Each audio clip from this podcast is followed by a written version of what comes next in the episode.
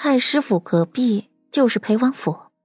裴玉刚从宫中回来，便见到了顾阮靠在墙头喝酒。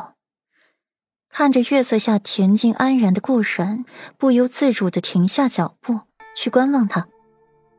裴玉站在一侧，倚靠在了朱红色的柱子上。虽刚从宫中回来，还未来得及沐浴更衣，面上稍显疲惫，却也难掩裴玉自身由内到外散发的气质。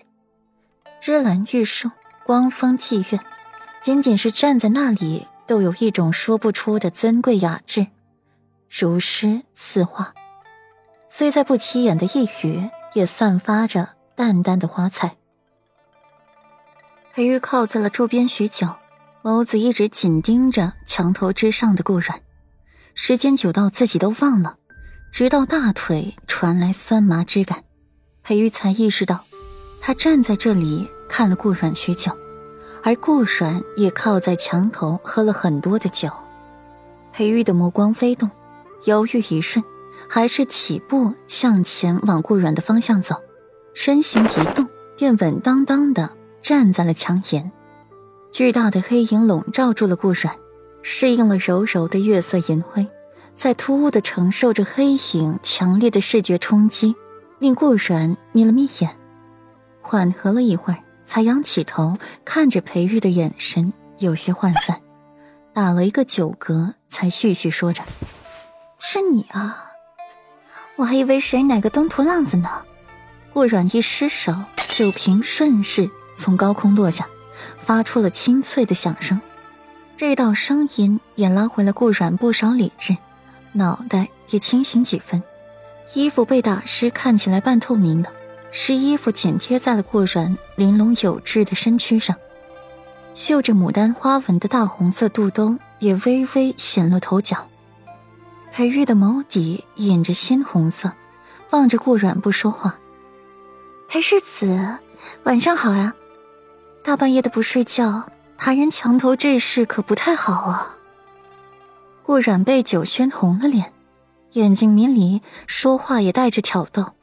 声音有些哑，却仍挑逗着裴玉的心弦。裴世子，别那么冷漠嘛，你这样子可是没有女孩子喜欢的。顾然此刻酒的后劲上来了，起了醉意，说话也不顾忌了，也不像平时严谨了，尤其是那一本正经的小模样，更是给顾然添了几分可爱。裴玉见到这样的顾然，脸色也柔了几分。好似这两天的不愉，在这一刻烟消云散，语气柔和问：“那本世子该如何做，才能得到软软的喜欢？”听到裴玉问自己，顾然有些纠结，烦躁的抓了一把头发，摇摇晃晃的站起来，走姿不稳，险些摔下去。幸好裴玉及时抱住了顾然，才没让他摔下去。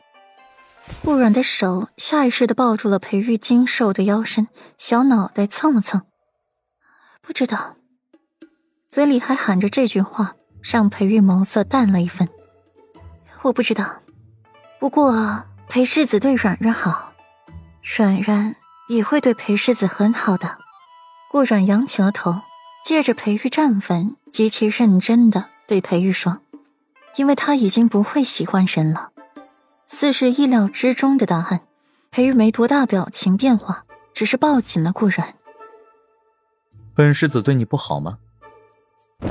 这两天对本世子处处敷衍，不上心，也只有今日喝醉了，才与自己亲近了一些。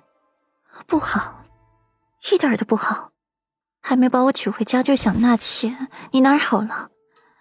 还说以后要娶一个身份比我尊贵的人回来当你的世子妃。还要把我贬为妾室，你哪里好了？一点都不好。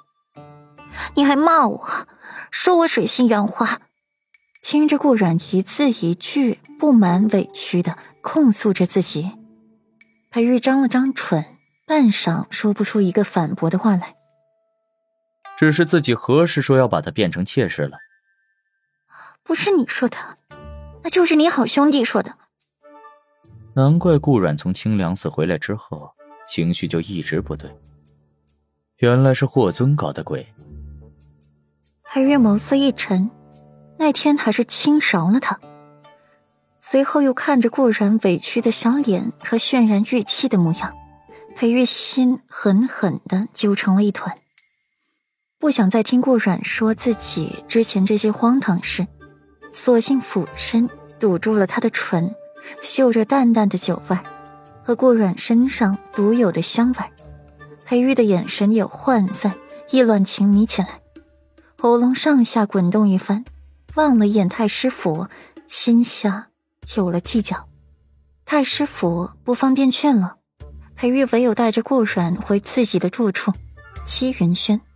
一路上，顾阮都不安分，一直蹭着裴玉，直到把裴玉蹭出了火来，才罢休。